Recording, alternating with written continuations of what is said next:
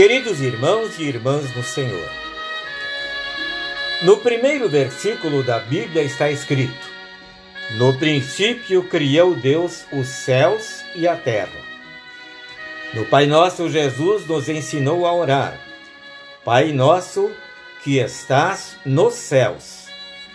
Diversas vezes pessoas me perguntaram por que é dito céus e não céu. Existe uma explicação para isso? Há pouco tempo, uma senhora que reside em Porto Alegre e que ouve as mensagens que nós transmitimos sugeriu que fizéssemos uma explicação sobre esta dúvida. Por isso, façamos algumas considerações. Ao dizer que Deus criou os céus e a terra, os hebreus entendiam que se referia ao universo, ou seja, a todas as coisas. É como lemos em Apocalipse capítulo 4, versículo 11. Senhor nosso e nosso Deus, tu és digno de receber glória, honra e poder, pois criaste todas as coisas. Conforme o conceito dos hebreus, o primeiro céu é o céu visível, onde estão os astros e os planetas. Disse Deus: Que haja luzes no céu para separarem o dia da noite e para marcarem os dias, os anos e as estações. Essas luzes brilharão no céu para iluminar a terra. Fazendo uma profecia a respeito do Egito, Deus disse: Quando eu destruir você, cobrirei o céu e apagarei as estrelas. Esconderei o sol atrás das nuvens, e a lua não brilhará mais. Apagarei todas as luzes do céu, e lançarei o seu país na escuridão.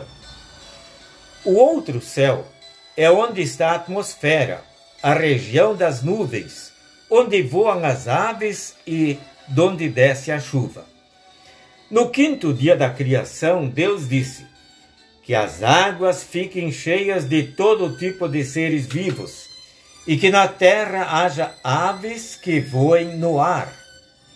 Quando aconteceu o dilúvio, lemos em Gênesis capítulo 7, versículos 11 e 12. E foram abertas as janelas do céu, e caiu chuva sobre a terra durante quarenta dias e quarenta noites. Após os quarenta dias de chuva intensa, as fontes do grande mar e as janelas do céu se fecharam e parou de chover, diz a Bíblia. Quando Isaac abençoou seu filho Jacó, ele disse: Que Deus lhe dê o orvalho do céu, que os seus campos produzam boas colheitas. O terceiro céu é onde se manifesta a presença de Deus, onde estão os anjos e onde se encontram todos aqueles que neste mundo confiaram em Cristo como seu Salvador. Dentre os muitos textos bíblicos que falam sobre o céu, cito apenas alguns. Deus mesmo diz em Isaías capítulo 66, versículo 1: O céu é o meu trono, e a terra é o estrado onde descansam os meus pés. Em Mateus 5,48, Jesus diz: Sejam perfeitos, como é perfeito o Pai de vocês que está no céu.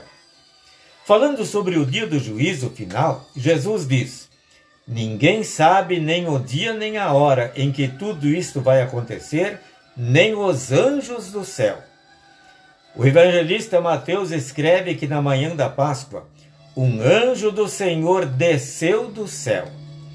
Quando Lázaro morreu, os anjos levaram sua alma para junto de Abraão na festa do céu.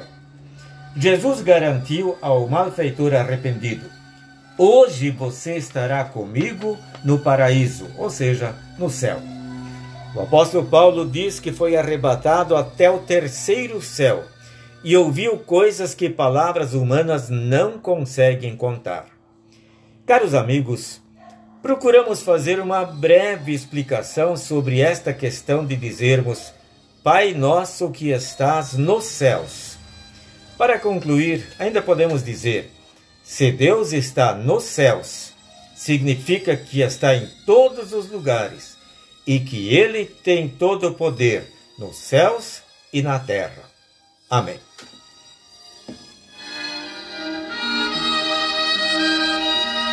Oremos, Senhor, reconhecemos que Tu és o Criador e mantenedor do universo e que estás em todos os lugares e por isso estás também ao nosso lado.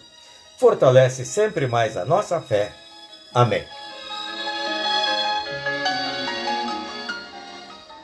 Deus conceda a todos nós um abençoado fim de semana.